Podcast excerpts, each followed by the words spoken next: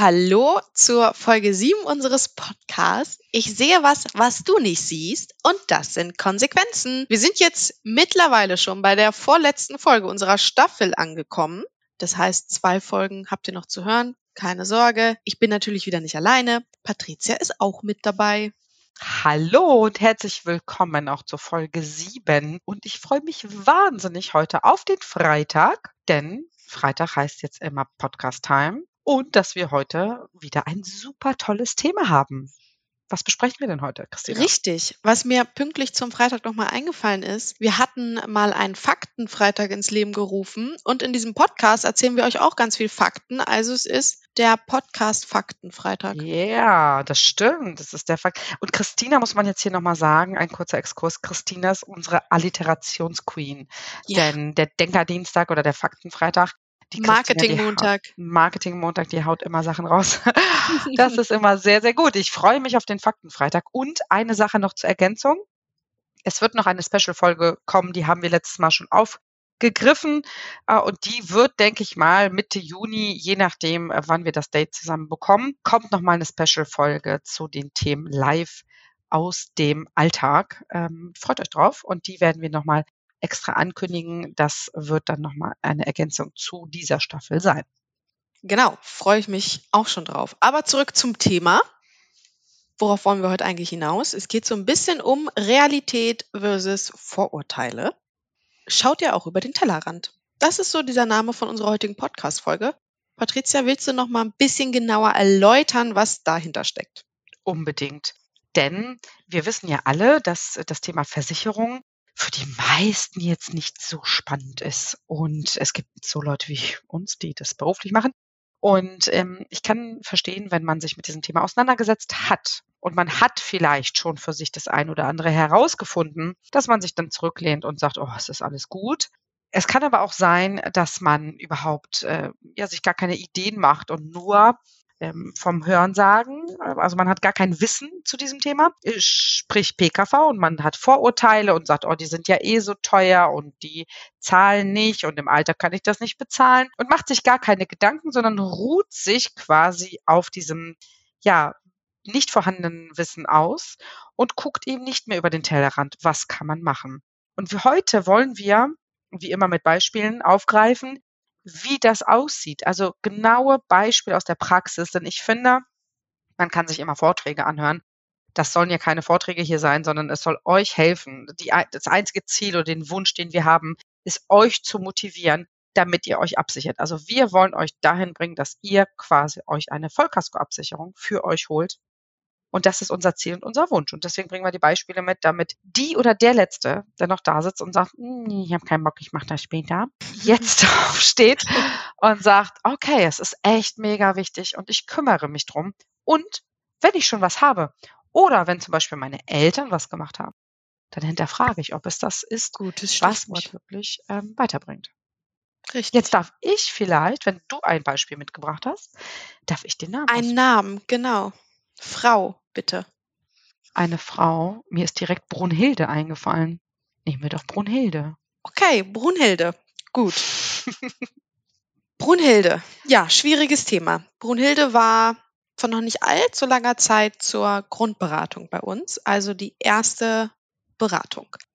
Wir sind die ganze Beratung durchgegangen, sind auch schon ein bisschen auf ihre ja, Gesundheitsdaten eingegangen, ihre kleinen Wehwehchen. Brunhilde war jetzt nicht sehr, sehr krank, aber Brunhilde hatte so ein paar Kleinigkeiten, die jeder mal irgendwie hat. Im Gespräch sind wir dann auch darauf zurückgekommen, dass ähm, Brunhilde früher über ihren Vater, der selbstständig ist, also nicht verbeamtet oder irgendwas, sondern selbstständig, auch in der privaten Krankenversicherung ist. Irgendwann ist Brunhilde aus dieser privaten Krankenversicherung über ihren Vater rausgefallen, Stichwort Familienversicherung, und hat sich selbst studentisch versichert.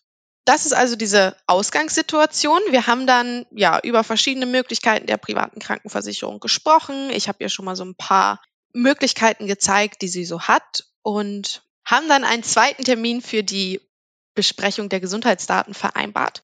Und so circa drei, vier, fünf, sechs Tage vor dem Termin kam dann eine E-Mail, in der stand, liebe Frau Holzapfel, vielen Dank für Ihre Beratung. Das war alles super. Mein Vater hat aber damals bei Gesellschaft XY eine Anwartschaft für mich gemacht und ich werde jetzt einfach diese Anwartschaft wieder auflegen lassen. Und somit brauche ich keine Beratung. Ergo, ich gucke auch nicht über den Tellerrand hinaus. Was gibt es für mich noch für Möglichkeiten? Denn man muss sagen, diese Gesellschaft, ähm, wo der Vater diese Anwartschaft gemacht hat, damals für die Tochter, ist jetzt nicht so eine dieser Top Gesellschaften, die man im Bereich Lehrer, Lehrerinnen, Beamte, Beamtinnen wählen würde sondern diese Gesellschaft hat eben auch so ein paar Leichen im Keller. Ich glaube, da sind wir vor drei Podcast-Folgen auch schon mal drauf eingegangen. Es ist lustigerweise genau die gleiche Gesellschaft, wo dann beispielsweise in den Bedingungen steht, stationäre und ambulante Psychotherapie nur mit vorheriger Zusage. Also das mal so ein kleines Beispiel aus diesem Leistungsauszug. Und dass du das Beispiel aufgreifst, finde ich richtig gut. Denn wenn man sich die Zahlen anschaut, darüber haben wir in der Folge mit der Dienstunfähigkeit gesprochen. Äh, zuletzt auch, dass wir uns angeguckt haben, wie viele Leute aufgrund der Psyche aus dem Beamtenverhältnis aussteigen müssen. Hat Christina hier das, ja, das könnte man nicht besser aussuchen, dieses Beispiel, weil wenn ihr eine ambulante Psychotherapie benötigt, dann heißt das im Klartext, ihr müsst auf Goodwill der Gesellschaft achten und es beantragen und die Gesellschaft kann von Fall zu Fall entscheiden, nicht nur kann, sondern wird, und wird sagen, ich übernehme die ambulante oder stationäre Psychotherapie. Und beim Bereich der stationären Psychotherapie reden wir über mehrere tausend Euro pro Monat, die man eben nicht einfach aus der Portokasse zahlen kann. Und das muss man einfach wissen, dass die Kundin jetzt in unseren Augen diese Leiche im Keller hat. Denn wenn sie mal eine stationäre Psychotherapie braucht, braucht sie eine vorherige Zusage, um in die Klinik zu können. Genau. Also das ist, glaube ich, ein Punkt von mehreren Punkten, die es da gibt. Ich meine, letztendlich kann man dem Vater und auch Brunhilde überhaupt gar keinen Vorwurf machen. Die haben absolut richtig gehandelt, dass sie damals gesagt haben, ich stelle jetzt diese Versicherung in eine Anwartschaft um, damit ihr Gesundheitszustand eben gesichert Absolut. ist. Absolut. Denn es hätte ja auch komplett anders kommen können, dass äh, Brunhilde auf einmal schwer erkrankt, ohne irgendwo eine Anwartschaft zu haben. Und dann am Ende des Tages wären wir da gestanden und hätten gesagt, so, hm, es möchte sie irgendwie keine private Krankenversicherung haben. Und dann hätte man eben auf jeden Fall auf diese Krankenversicherung und auf diese Anwartschaft zurückgreifen können. Und es wäre sicher gewesen, dass sie versichert wird und dann für ihre Krankheit, die sie hat, einen bestmöglichen Schutz hat. Und äh, man muss jetzt hier auch nochmal schauen, wenn wir das so ja, zur Schau stellen, Warum ist das wichtig? Denn es gibt Gesellschaften, die in ihren Bedingungen verankert haben, dass eine ambulante und eine stationäre Psychotherapie hier müssen wir allerdings differenzieren, auch in den Bedingungen. In der, in der Regel ist es unterteilt eben in stationär und ambulant. Und was für uns ein absolut wichtiges, also es ist ein ähm, ja, Ausschlussargument, muss man sagen, wenn eine Gesellschaft in den Bedingungen stehen hat, nach vorheriger Zusage, dann ist das für uns eine Gesellschaft, die nicht in erster Linie angefragt wird, sondern nur, wenn es gar keine andere Möglichkeit gibt. Für uns ist es absolut ausschlaggebend, dass in den Bedingungen steht, stationäre Psychotherapie wird bedingungsgemäß übernommen. Punkt aus. Kein hätte, wäre, könnte, sollte. Denn ganz ehrlich, keiner von uns denkt jetzt, er braucht das. Keiner von uns denkt das. Aber es kann auf jeden zukommen. Und da ist es wichtig, nicht über diese wichtigen Basics zu diskutieren. Denn Psychotherapie sollte ambulant komplett abgesichert sein. Und das kann man auch. Richtig. Und hätte die ähm, Brunhilde die äh, ja den äh, wundervollen Termin mit der Christine in Anspruch genommen, dann hätte sie dort, dort auch gesehen, aha, ich habe die Möglichkeit, das und das zu machen. Da geht es ja um viele Details. Es kommen ja auch Leute auf uns zu, die zum Beispiel, was ganz oft ist, Eltern haben, die schon verbeamtet sind, die Lehrer sind. Und die sind bei einer Gesellschaft, bei einer der größten in Deutschland. Und trotzdem fragen die und sagen, ist das denn die beste? Denn als ich damals vor 30 Jahren anfing, dann war das doch super. Aber ist das denn das Beste? Und das, finde ich, spricht dann immer, dass man sich dafür interessiert und dass man sich selber reflektieren kann und sagen kann, ja, damals war es das Beste, aber ist es denn heute noch das Beste?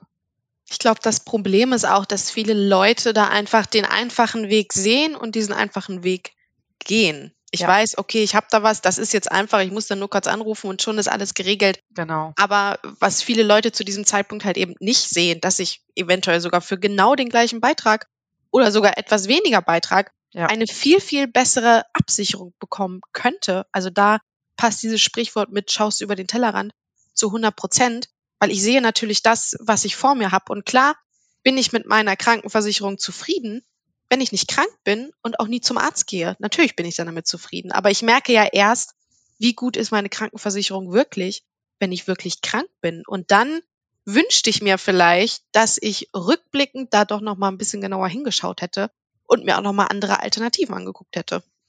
Und da sagst du was und ich versuche das auch in meinen Bildern zu erklären. Und jetzt stellt euch doch mal vor, ihr habt ein Auto und da ist ein Airbag drin. Und wenn euch jemand fragt, bist du denn mit deinem Airbag zufrieden? Ja, verdammte Axt, klar bin ich mit dem zufrieden. Er hat ja nie ausgelöst. Ja, super, dass er da drin ist. Weiß ich, ob der super ist? Nein. Das weiß ich erst im Ernstfall, wenn der auslöst. Vorher kann ich doch gar nicht beurteilen, ob der gut ist oder nicht. Und auch da gibt es Dinge, ähm, wir weisen darauf hin und ich kann mehr nicht tun, als jedem genau zu erklären, was die Konsequenzen sind. Und wenn jemand dann aber sagt, und das gibt es auch, dass Leute zu uns kommen und sagen, ja, ich habe den besten Schutz, aber ich will noch mal 30 Euro im Monat weniger sparen und ich habe gehört, die und die Gesellschaft kostet mich 30 Euro im Monat weniger. Stimmt das? Dann sage ich, ja, na klar stimmt das. Aber sind Sie sich bewusst, dass Sie gerade Ihren Abschnaller abschneiden? Ihren Anschnallgurt schneiden Sie gerade ab. Und wenn mir dann trotzdem jemand sagt, ja, dann ist das so. Es sind alles erwachsene Menschen. Ich kann intern nur den Kopf schütteln und sowas nehme ich dann mit nach Feierabend, weil ich einfach denke, verstehe ich was nicht? Keiner von uns würde doch an die Gesundheit ein Preisschild dranhängen. Und nur um das mal zu sagen, im Beamtenverhältnis sind die Beiträge sehr human durch die Beihilfe. Das zahlen Angestellte viel mehr, auch wenn sie natürlich auch Hälfte, Hälfte äh, Zuschuss äh, bekommen von dem Arbeitgeber, aber Selbstständige. Und wenn man sich das anschaut, die Beiträge sind wirklich für dieses Preis-Leistungs-Verhältnis super human. Und dann sollte man nicht wegen 30 Euro. Also bitte, jedes Mal, wenn ihr das macht, adaptiert das auf ein Auto oder auf was auch immer. Wenn ihr euch da reinsetzt und jemand sagt, ihr könnt ne, für die 30 Euro mehr noch ein Airbag haben, noch ein Anschnallgurt, noch ein Airbag, ESP, was auch immer alles haben, das könnt ihr haben und es kostet dasselbe. Würdet ihr dann sagen, nee, ich habe ja ein Trabi, war auch gut, er bringt mich ja von A nach B. Oder? Wird doch keiner ja. machen. Nee, aber mit der Gesundheit machen es leider viele Leute. Und letztendlich können wir ja auch niemanden zwingen, Gesellschaft A, B oder C zu wählen. Ich meine, wenn letztendlich, ja. und das wollte Brunhilde auch gerne bei Gesellschaft Y bleiben möchte, weil es für sie am einfachsten ist, klar können wir sie dann auch darauf hinweisen, hier, es gibt noch diese und diese Möglichkeiten, ich würde es nicht empfehlen, aber letztendlich bin ich nicht sie, ich bin nicht ihre Mutter, ich bin nicht ihr Vater, ich kann sie ja zu nichts zwingen. Und ich kann sie nur ja, auf, Berater, darauf, darauf hinweisen. Und wenn sie sich trotz Hinweisen und den Fakten dagegen entscheidet, dann let it go. Können wir genau. am Ende genau. des Tages auch nichts machen. Und gerade weil du sagst Fakten, ich glaube, da spielen sehr viel Emotionen rein in dieses Thema. Und da, man kann nicht gegen Emotionen argumentieren. Das geht einfach nicht. Psychologisch funktioniert das nicht. Und genauso ist es, wenn man das war jetzt gerade die private Krankenversicherung. Aber was viele vielleicht auch wissen, gibt es eine Zusatzversicherung ja auch. Das heißt, man ist gesetzlich versichert und hat einen Zusatztarif. Es kann es ja auch sein, dass Leute Zusatzversicherung haben. Und das wird durch die Werbung sehr gut propagiert. Und das heißt Zahnzusatz und oh, ihr glaubt gar nicht, wie viele Leute auf uns zukommen die schon sogar privat krankenversichert sind und sagen, ah, Frau Reinecke, ich brauche noch eine Zusatzversicherung. Sag ich mhm. immer, Sie sind voll privat. Sie brauchen keine Zusatzversicherung. Und hier möchte ich eben auch mal darauf hinweisen, die Werbung und ähm, wir möchten schöne Zähne haben, keiner will schiefe Zähne haben, keiner will kaputte Zähne haben. Es hat was mit dem, mit der Selbstreflexion, mit dem Selbstbild zu tun, kann ich alles verstehen. Was ich vermisse in der Realität ist eine stationäre Zusatzversicherung. Darüber wird wenig gesprochen. Was ist eine stationäre Zusatzversicherung? Auch da ein Beispiel. Eine Kundin, die ist ganz schwer an Krebs erkrankt, die Kundin hatte einen stationären Zusatz und äh, ist dann krebserkrankt und brauchte eine Chemotherapie. Und diese Chemotherapie war so heftig, die musste auch stationär verabreicht werden. Und die Kundin, ja, ihr ging es nicht so gut, wenn man das so sagen darf. Ihr ging es wirklich sehr schlecht. Und ähm, sie war aber sehr froh, dass sie einen stationären Zusatz hatte und diesen Chemiecocktail für sich alleine im Zimmer bekommen durfte, nicht mit anderen im Zimmer sein musste und ich sage so hart, wie es ist, vor sich hin leiden durfte, mit sich alleine kämpfen durfte, weil sie diesen stationären Zusatz hatte. Und wenn ich erkranke, kriege ich keine Absicherung mehr. Und jetzt Hand aufs Herz, wenn ich alle meine Zähne verliere, und natürlich sieht das total doof aus und unschön und ich fühle mich unwohl, aber mein, mein Leben ist nicht in Gefahr. Und bei, wir haben eine gesetzliche Krankenversicherung, das stimmt. Wenn man sich aber anguckt, auch das im Kundenstamm, eine Kundin, die einen Gehirntumor hatte, die musste tatsächlich nach der schlimmen OP des Gehirntumors mit drei anderen Frauen im Zimmer liegen. Das bedeutet, ich komme quasi aus der Hölle, aus so einer OP, weiß gar nicht, wie mir geschieht und liege mit äh, drei anderen Personen. Die eine schnarcht, die eine weint, die andere schreit, weil alle ja natürlich ganz schlimme Dinge erlebt haben. Und die Regeneration in solchen Momenten ist natürlich sehr schwierig. Und das sind Beispiele, die sind jetzt nicht total untypisch. Das sind Beispiele, die kommen vor. Jeder von uns kann eben eine Erkrankung dieser Art bekommen. Und da ist es wichtig, nicht nur den Beitrag zu vergleichen. Über den Beitrag haben wir ja schon sehr viel gesprochen. Und wir haben festgestellt, dass es viel günstiger ist als in der gesetzlichen. Nichtsdestotrotz sind trotzdem Menschen da und die versuchen noch jeden Cent irgendwie rauszupressen, dass es einfach noch günstiger wird, ohne wirklich die Leistung zu beachten. Am Ende bringt es mir halt auch nichts, 10 Euro weniger im Monat zu bezahlen und dann aber nicht die richtige Versorgung zu kriegen, die ich brauche und die mich wieder gesund macht. Weil am Ende des Tages werde ich mir dann denken, ah, hätte ich doch mal diese 10 Euro mehr investiert damals, dann wäre ich jetzt schon wieder gesund. Absolut. Absolut. Und da stehe ich zu 100 Prozent dahinter. Das, was ich hier ähm, ja zum Besten gebe, ich stehe da zu 100 Prozent. Ich bin privat krankenversichert. Ich habe eine BU, keine DU. Und ähm, das, was ich hier auch erzähle, das meine ich auch so. Und wir haben den Einblick nun mal, Gott sei Dank und auch leider, dass man sieht, wie Menschen eben erkranken und wie die Menschen zurechtkommen. Und wenn man dann sieht, wenn Leute uns anschreiben und sagen, ich habe jetzt XY und brauche die und die Behandlung und wir einfach mit der Gesellschaft sprechen, es nochmal bestätigt bekommen und schreiben, alles gut, legen Sie los, es ist alles bezahlt, äh, teilen Sie das und das mit. Denn die Frage kommt natürlich auch, dass wenn Leute plötzlich ins Krankenhaus kommen, operiert werden müssen oder sonst was, immer mal gefragt wird, weil sobald ich ins Krankenhaus komme, fragt natürlich das Krankenhaus, haben Sie ein Bettzimmer oder zwei Bettzimmer abgesichert? Haben Sie eine Chefarztbehandlung abgesichert? Und, und, und. Und die Fragen muss ich dann im Krankenhaus relativ schnell antworten. Und auch das ist, würde ich sagen, ein Benefit unserer Seite, dass wenn wir eine WhatsApp kriegen ähm, oder irgendeine Nachricht auf Messenger, dass wir dann relativ schnell reagieren können und den Kunden einfach sagen, entspannen Sie sich, das und das ist es. Wir schicken den, die Police einmal rüber, dass sie das genau im Krankenhaus vorlegen können. Hatten wir gerade eine Kundin, die schwanger ist mit Zwillingen und die sagte, da ist irgendein Notfall passiert und sie sagte, oh Gott, oh Gott, ich weiß gar nicht, war total durcheinander, weil sie um das Leben der Zwillinge gebankt hat. Und auch da haben wir relativ schnell reagiert und gesagt, ja, zack, alles ist gut. Und da, in solchen Momenten, wenn sowas passiert, dann will ich mir doch keine Gedanken machen, ob ich 10 Euro gespart habe oder nicht. Fakt ist. Da macht sich auch keiner Gedanken mehr drüber, wenn es soweit ist. So sieht's aus. Und Fakt ist, es ist immer noch weitaus günstiger, als wenn man in der gesetzlichen bleibt. Und da gibt es sehr viele Beispiele, die man hier auch ähm, zeigen kann, ob es jetzt Krebstherapien sind, ob es auch ähm, Erkrankungen sind, die ich im ambulanten Bereich habe, wie zum Beispiel mit Akne, wenn ich damit zu kämpfen habe, dass ich andere Methoden beim Hausarzt in Anspruch nehmen darf, die bezahlt werden, wenn ich privat krankenversichert bin und wenn ich die auch möchte, dann muss ich die alle selber bezahlen. Und das sind auch so Dinge, man macht sich keine Gedanken, wenn man gesund ist. Sollte man aber, um langfristig, wenn etwas passiert, einfach einen super guten Airbag zu haben. Was man auch oft vergisst, ist, man sichert ja nicht irgendwas ab, man sichert ja sein eigenes Leben ab. Also das Wichtigste, was man eigentlich hat im Leben, sich selbst, das sichert man ja ab. Und warum spare ich dann an meinem eigenen Leben? Absolut. Und das kann ich auch nicht verstehen. Und diese Gespräche führen wir Gott sei Dank nicht ganz so häufig, diese, diese Diskrepanz, ob ich 10 Euro mehr oder weniger äh, habe denn es geht auch um Beitragsrückerstattungen. Das ist auch ein Fachwort jetzt, aber es geht, wenn ich gesund bin, kriege ich einen Bonus und werde belohnt in der privaten Krankenversicherung. Das macht super viel Sinn, sich das auch mal anzuschauen. Da kann ich auch ein bisschen Geld zurückbekommen.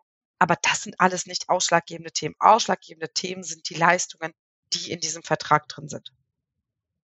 Richtig. Und was auch immer ganz oft kommt, ist, ja, ich versichere mich jetzt privat, weil es ist günstiger, aber mein Sohn, den lasse ich jetzt in der gesetzlichen Krankenversicherung, weil der kann da beitragsfrei über meinen Mann mitversichert werden.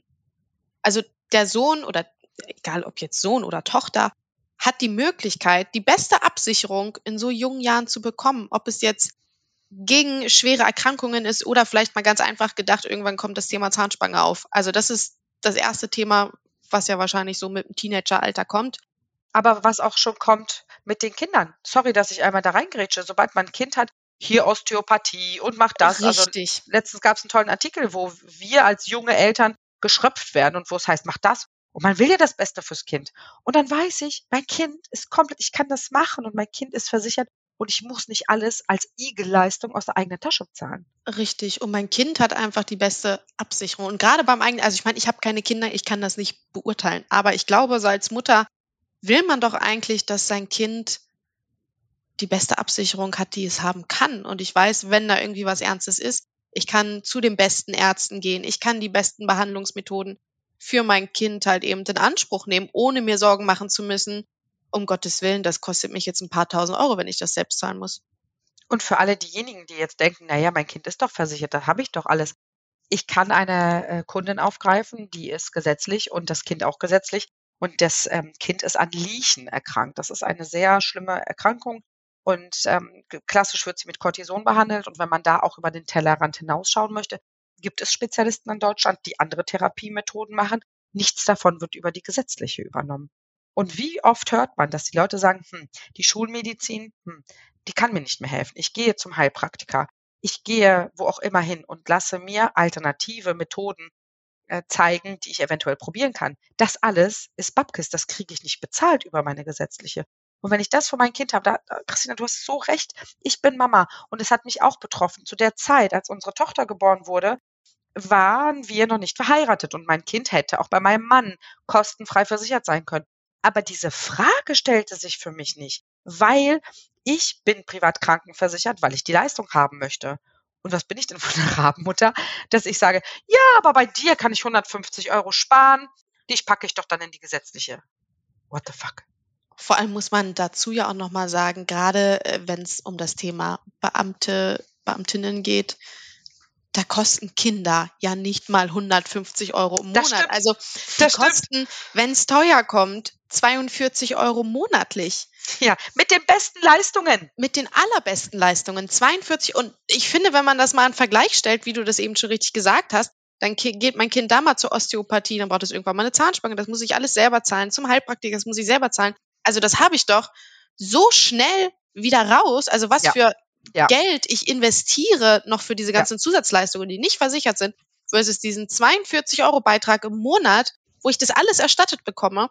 Also da muss man, glaube ich, kein Mathe-Profi für sein, um auch dieses Argument, also ich finde, Leistungsargument überwiegt ja natürlich immer, aber auch dieses Argument Geld auszumerzen, muss man kein äh, Mathe-Profi für sein. Und es sei hier mal kurz erwähnt, ein kurzer Exkurs. Es gibt eine Kinderzulage. Es gibt für ein Kind eine Kinderzulage von 128 Euro im Monat. Die bekomme ich zu dem normalen Kindergeld von 250 Euro dazu.